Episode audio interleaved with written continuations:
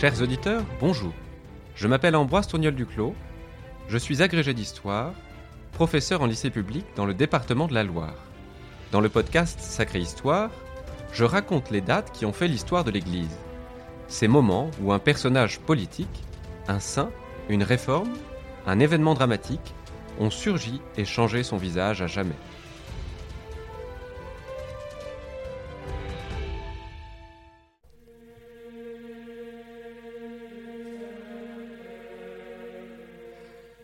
Réuni pour la première fois en 1545, le Concile de Trente est une des pierres d'angle de l'histoire de l'Église. Cette réunion d'évêques, commandée par le pape, qui n'y siégea pourtant jamais, s'efforça d'opposer une réponse claire et efficace à la réforme protestante. Mais plus encore, le Concile de Trente permit un approfondissement inédit de la réforme catholique, déjà en germe depuis plus d'un siècle, et fixa les contours du catholicisme pour les trois siècles à venir. Que s'est-il dit lors de ce concile? C'est ce que nous allons tenter d'éclaircir.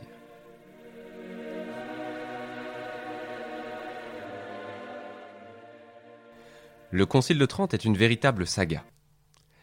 Interrompu à maintes reprises, il s'est étalé sur 18 ans, sous le règne de trois papes, et a donné lieu à 25 sessions. Avant de découvrir les enjeux principaux de ce concile, revenons d'abord sur ses trois principaux actes. Premier acte. Le concile s'ouvre le 13 décembre 1545 sous le règne du pape Paul III dans la petite ville de Trente. Située dans la vallée de l'Adige, au pied des Alpes italiennes, la bourgade est alors terre d'empire.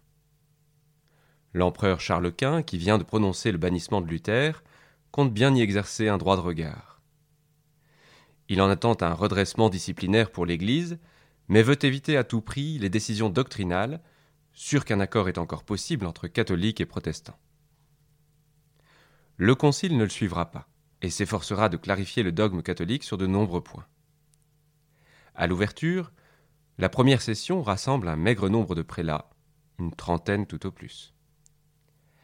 La réunion passe quasiment inaperçue dans une Europe traumatisée par les déchirements religieux. Pour échapper à une épidémie aux contours incertains, la peste peut-être, qui s'abat sur la ville de Trente, les pères conciliaires décident d'un transfert du concile à Bologne en 1547. Cela provoque la colère de Charles Quint, qui interdit aux évêques de l'Empire de continuer à participer au concile. Deuxième acte. Après un long conclave, le nouveau pape, Jules III, rouvre le concile le 1er mai 1551. Retour à Trente pour plaire à l'empereur aux grandes dames du roi de France qui n'y envoie aucun prélat. Les évêques italiens, espagnols et allemands y participent quant à eux en nombre. À la demande de l'empereur, quatre États protestants y délèguent leurs représentants. Ceux-ci réclament cependant l'annulation des décrets précédents, la reconnaissance de la supériorité du Concile sur le pape, l'exclusivité de la Bible comme point d'appui aux débats doctrinaux. Aux yeux du pape comme des évêques, c'en est trop. La tentative de dialogue fait long feu. Le Concile connaît alors un point d'arrêt, un long intermède de dix ans, entre 1552 et 1562. C'est avec Pie IV que le Concile entre dans son troisième et dernier acte, au cours des neuf sessions qui se succèdent à partir de janvier 1562. L'assistance est désormais fournie, 200 voire 300 participants. Conduits par Charles de Guise, les évêques français sont de retour. Comme lors des sessions précédentes, le Concile vote des décrets doctrinaux relatifs à la messe, au mariage, au sacrement de l'ordre, au purgatoire, et des décrets disciplinaires sur la réforme du clergé, les séminaires, le catéchisme, etc.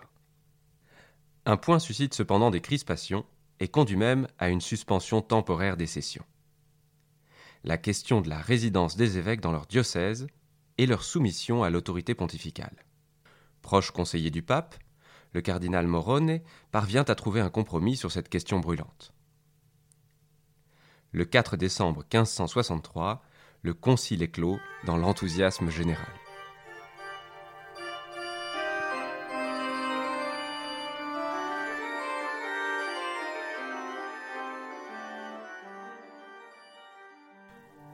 Le Concile voulait d'abord et avant tout offrir une réponse claire et solide aux fidèles séduits par la réforme protestante. Comment s'y prit-il? Quels furent les contours de cette entreprise à laquelle, trois siècles plus tard, l'historiographie allemande donna, non sans visée polémique, le nom de contre-réforme? Sans doute faut-il commencer par rappeler à quel point la réforme protestante bouleversait en profondeur l'Église catholique. Par ses 95 thèses placardées sur l'église de Wittenberg le 31 octobre 1517, Martin Luther engageait une remise en cause radicale de la doctrine catholique. Loin de s'en tenir à la dénonciation de la vente des indulgences, scandale éprouvé au sein même de l'Église par bon nombre de fidèles, Luther contestait la doctrine du salut, l'autorité du pape et de l'Église, les sacrements et le sens du sacerdoce. À Rome, on tenta dans un premier temps l'apaisement le cardinal Cachetan, théologien de haute volée, fut envoyé aux missions auprès du moine rebelle en 1518. Le dialogue échoua.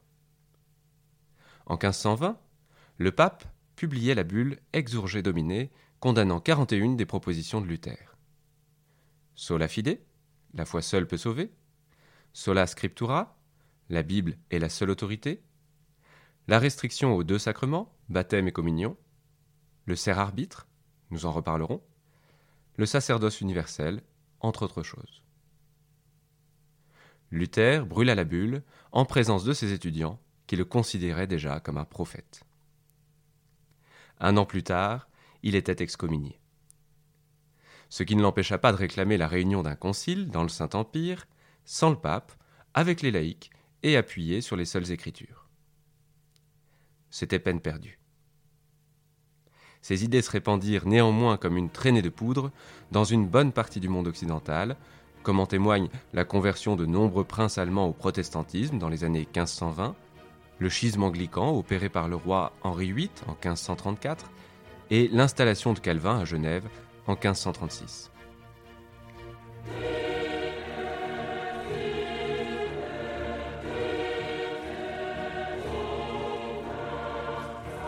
Décidé par le pape Paul III dès 1536, le Concile de Trente ne s'ouvrit qu'en 1545 en raison des guerres entre Charles Quint et François Ier. Les théologiens décidèrent de réfuter systématiquement les thèses protestantes et de procéder à une clarification doctrinale. Celle-ci rappelait d'abord que la révélation relevait de deux sources, les saintes écritures et la tradition, et que la Bible n'était pas normative en elle-même, mais seulement à travers l'enseignement de l'Église et son interprétation, dans la fidélité au dépôt de la foi transmis de pape en pape, de concile en concile. Les décrets insistèrent aussi sur la doctrine du péché originel.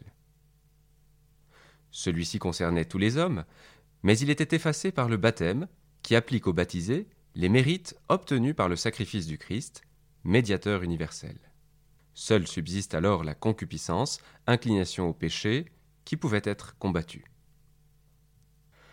Le pessimisme radical de Luther le conduisait à postuler le serre-arbitre, l'impossibilité d'une liberté authentique dans la réponse du chrétien à la grâce.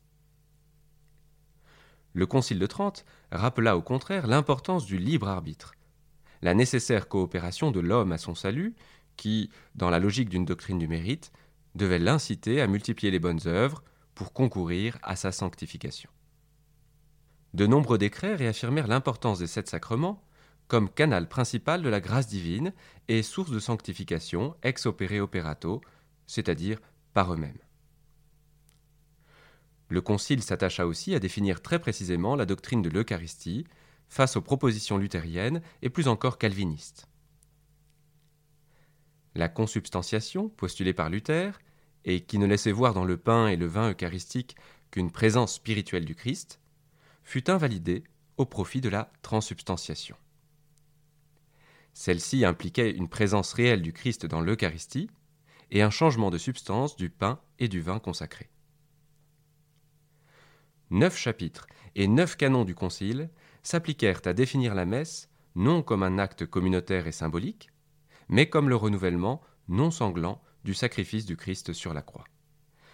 Celui-ci devait être considéré comme propitiatoire, appliquant aux fidèles qui y assistent les mérites obtenus par le Christ sur la croix. Enfin, à rebours de la proposition luthérienne d'un sacerdoce universel, le Concile de Trente confirmait l'existence d'un sacerdoce ordonné et hiérarchique d'institution divine.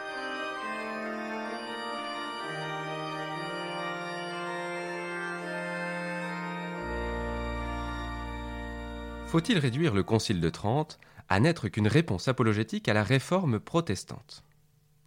N'est-il pas, davantage encore, l'expression d'une réforme catholique dont les germes remonteraient au moins un siècle plus tôt? C'est ce que la plupart des historiens s'accordent à reconnaître aujourd'hui. En réalité, la réforme catholique a précédé la réforme protestante. Elle plonge chez Racine dans la Devotio Moderna, courant de spiritualité ascétique et mystique né aux Pays-Bas à la fin du XIVe siècle. Ce mouvement mettait l'accent sur l'importance de la vie intérieure pour les laïcs comme pour les clercs. Attribué au moine hollandais Thomas à Kempis, l'imitation de Jésus-Christ connut au XVe siècle un véritable succès de librairie qui témoigne du regain de la ferveur populaire un siècle avant le Concile de Trente. La Devotio Moderna encourageait les fidèles à la prière personnelle, la lecture et l'étude des saintes écritures, la recherche de la sainteté par la pratique de l'oraison et d'une charité concrète. Les pères du Concile de Trente héritaient largement de cette spiritualité qui se proposait de hisser la vie chrétienne à un niveau d'exigence plus élevé et plus authentique. Les décrets du Concile mirent donc l'accent sur la sainteté du sacerdoce. Considéré comme un alter Christus, un autre Christ, le prêtre devenait une figure capitale pour le salut des âmes. Par son zèle et son exemplarité, l'Église sortirait de la crise. Aussi lui fallait-il guérir les pécheurs par la pénitence, les nourrir par l'Eucharistie, les instruire par la prédication et le catéchisme. Le Concile établit par ailleurs qu'un habillé ecclésiastique, qui n'était pas encore la soutane, devait le distinguer des laïcs et exprimer la dignité de sa fonction. Les prélats appelèrent de leur vœu la création de séminaires pour consolider la formation des prêtres, mais les moyens manquaient au diocèse. Il faudrait attendre le XVIIe siècle pour que cette requête commence à être exaucée. Pour l'heure, les compagnies de prêtres qui se multipliaient feraient bien l'affaire. Jésuites, oratoriens, sulpiciens, prêtres de la mission. Philippe Néry fut sans doute l'une des figures les plus flamboyantes de ces curés de paroisse, tout empreint de l'esprit du Concile de Trente. Le peuple de Rome s'en souviendra longtemps. L'autorité de l'évêque sortit également renforcée du Concile, qui en rappelait la dignité et les devoirs. Le cumul des bénéfices, c'est-à-dire des charges et de leurs avantages financiers, était désormais interdit. L'évêque devait résider dans son diocèse, prêcher dans sa cathédrale le dimanche, contrôler la moralité de ses prêtres et religieux, accorder à chacune des paroisses de sa juridiction une visite pastorale annuelle, assortie de la messe, d'une prédication et du sacrement de confirmation. Archevêque de Milan, et à ce titre Nouvel Ambroise, Charles Borromée illustra plus qu'aucun autre le modèle épiscopal préconisé par le Concile de Trente, en raison de la sainteté avec laquelle il exerça son ministère. C'en était aussi fini des souverains pontifes corrompus, livrés au lucre et à la débauche. Élu pape sous le nom de Pie V, en 1566, Michel Guillieri, fils de paysans lombards, dominicain, grand inquisiteur, intellectuel et mystique à la fois, mit toutes ses forces à accomplir les préconisations du Concile de Trente. Travailleur infatigable, cet ascète aux yeux bleus et au nez aquilin fit paraître à destination des curés de paroisse un catéchisme inspiré du Concile l'année même de son élection, une édition révisée du Bréviaire deux ans plus tard, et une nouvelle version du missel romain, voulue définitive et irréformable de l'ancienne liturgie romaine, en 1570. Le Concile de Trente ne fut donc pas seulement une entreprise de remise en ordre des écuries d'Augias. Nourri d'aspirations plus anciennes, qu'il s'était forcé de renouveler, le Concile a lui-même produit des fruits de sainteté qui ont alimenté l'Église pour trois siècles et lui ont fourni un viatique pour traverser la crise religieuse issue de la période révolutionnaire.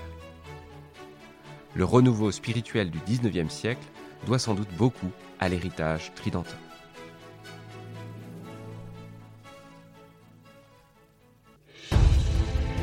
Merci de m'avoir écouté.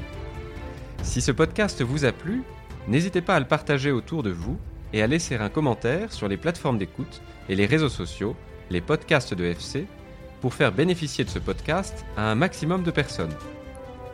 Ce podcast vous est proposé par Famille Chrétienne, un hebdomadaire pour les familles catholiques qui traite de l'actualité religieuse, familiale et sociale avec un regard d'espérance. Profitez de l'offre d'abonnement découverte sur famillechrétienne.fr, rubrique Je m'abonne.